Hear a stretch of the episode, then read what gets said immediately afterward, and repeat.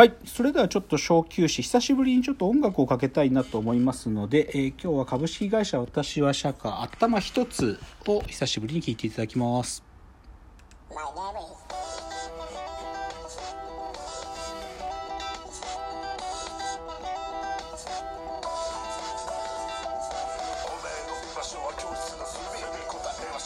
当然無理聞かせてくれよ誇りと魂出てきて叫べ命の限り揺るがる信念博士の実験心の信念巡り合う因縁ナイスポーツ大喜利で実証最後強くともしりを失笑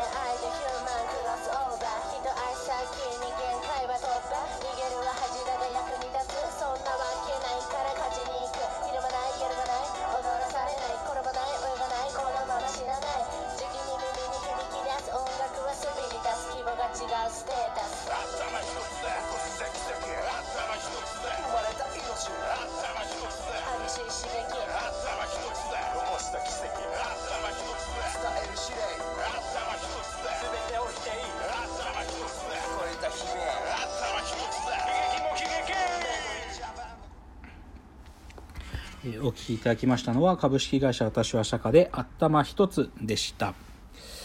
ということで、まあ、最後エンディングトークですけれども、え吉峰さんさちなみにプロ野球なんか生で見に行ったことあるの？なんかある気がする。なんか見た記憶がある。東京ドームですか？東京ドームです。あ東京ドームで。えじゃあなんかなんかあるってぐらいだからなんかそんなに感動したりとか興奮したかったってことじゃない？うんそうね。まああの大学の時の野球は見てますけどね。あ大学ああ早慶戦とか？そうそうそうあ慶戦でも大学野球見てるんだったらそれなりに見見方分かってんじゃないの？盛り上がる場所分かるでしょ？いやもうワンワン一泊置いて盛り上がる感じ。ああじゃあ流されて行ってみんなが盛り上がってるとこであ何かが起きたのねっていうことか。そうそうそう。あじゃあ神宮は行ったことあるんだしっかりと。あありますあります。ああそうなんだ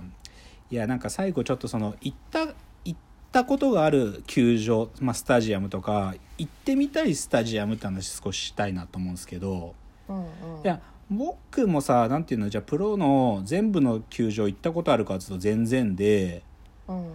とねまあこの首都圏にあるのはい大概は行ってるんだよね。なんかそれこそ東京ドームとかさじ神宮とか横浜のベイスターズの横浜スタジアムとか、まあ、ライオンズのあの西武球場、まあ、今西武ドームっていうけど、とかあと千葉ロッテの千葉マリンスタジアムとかでもね、ぶっちゃけち千葉マリンスタジアムねもうね風がクソ強いのね。もうねここで野球やるの辛いなっていつも行くたび思うけどねとかね。あと西武球場も実はあんまり環境良くなくてこう屋根つけたんだけどなんか一部あいほとんど空いてるから風がスースー抜けて寒いしあとね、西武球場でよ一番良くないって言われてるのはねマウンドが良くないらしいんだよねピッチャーの。なんかすごく傾斜がね低すぎちゃってなんかすごくね感覚が狂うって何人かの選手が証言してる。だから特にフォークボールって落ちる球投げる系のピッチャーなんかは西武ドームはすげえ全然だって言ってるねなんか。あだからソフトバンクの千賀とかも西武ドームはすげえもう一番嫌いだって言ってたね。だからまあそういうのって。だけどなんか首都圏の球場はなんかまあ味わいが正直ないんだよな。なんかそのじ神宮はさそれなりになんていうか古くてこう趣があっていいけどやっぱりね今もうプロ野球は地方の時代なんですよ。地方あで地方密着で人気球団っていうのを作っていくって時代だからそれこそ北海道でさ日本ハムもすごいももうすごい球団経営上手だし、あやっぱり楽天東北でさ仙台でもうみんな応援してるでしょ、だからさっきの僕が辛い時に見る映像の一つでマー君が楽天でね楽天が日本一になった時に、うん。その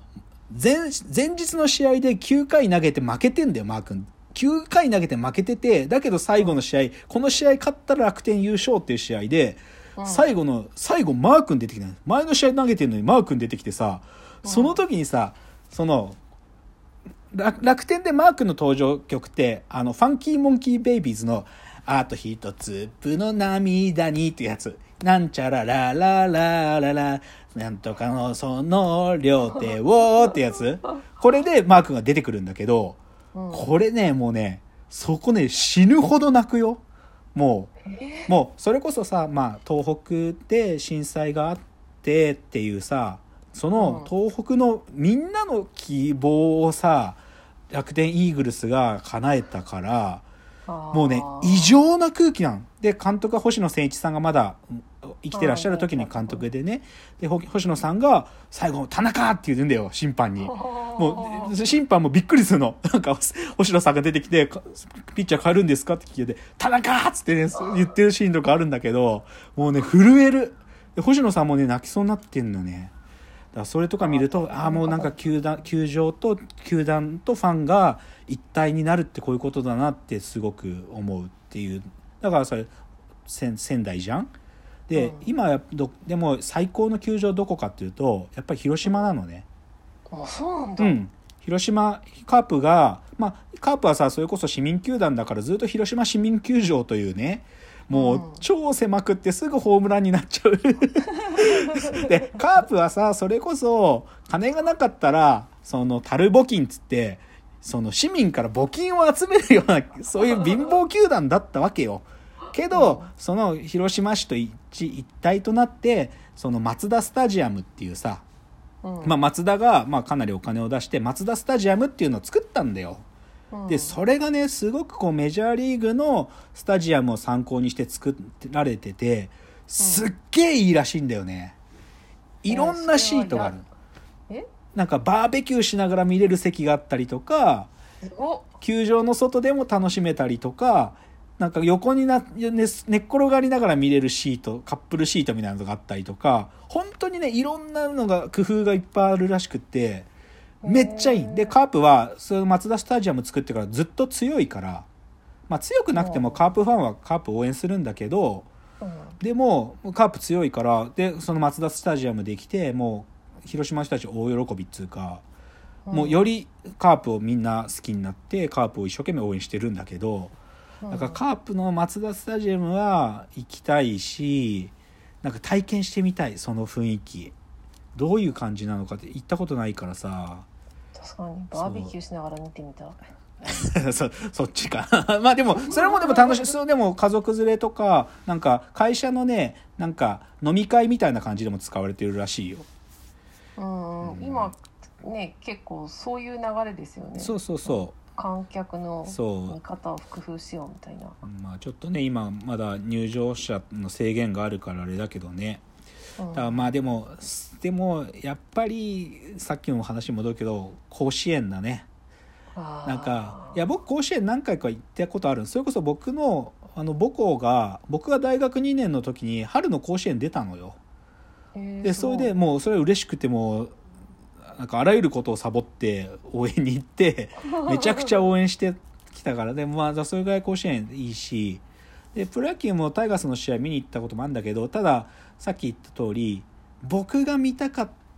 見たかった選手がで必ず出てくれるわけじゃないからさ。だから藤川球児が投げるとこを見てて見たいないしっていうのでこうタイガース甲子園でこれが見たいっていうのが見れてないんだよね。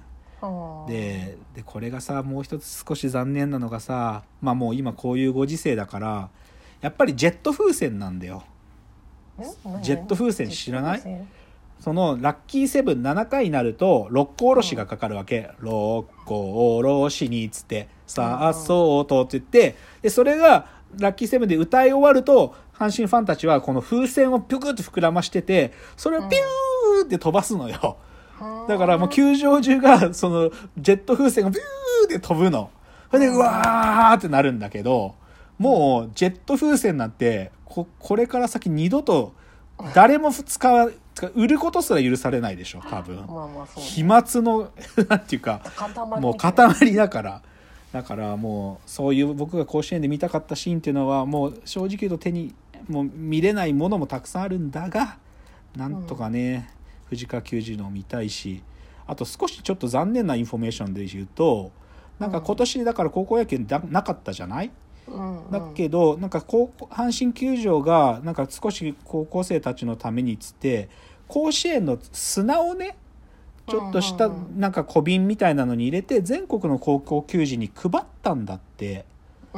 だけどそれがメルカリでめっちゃ売られてるらしいよね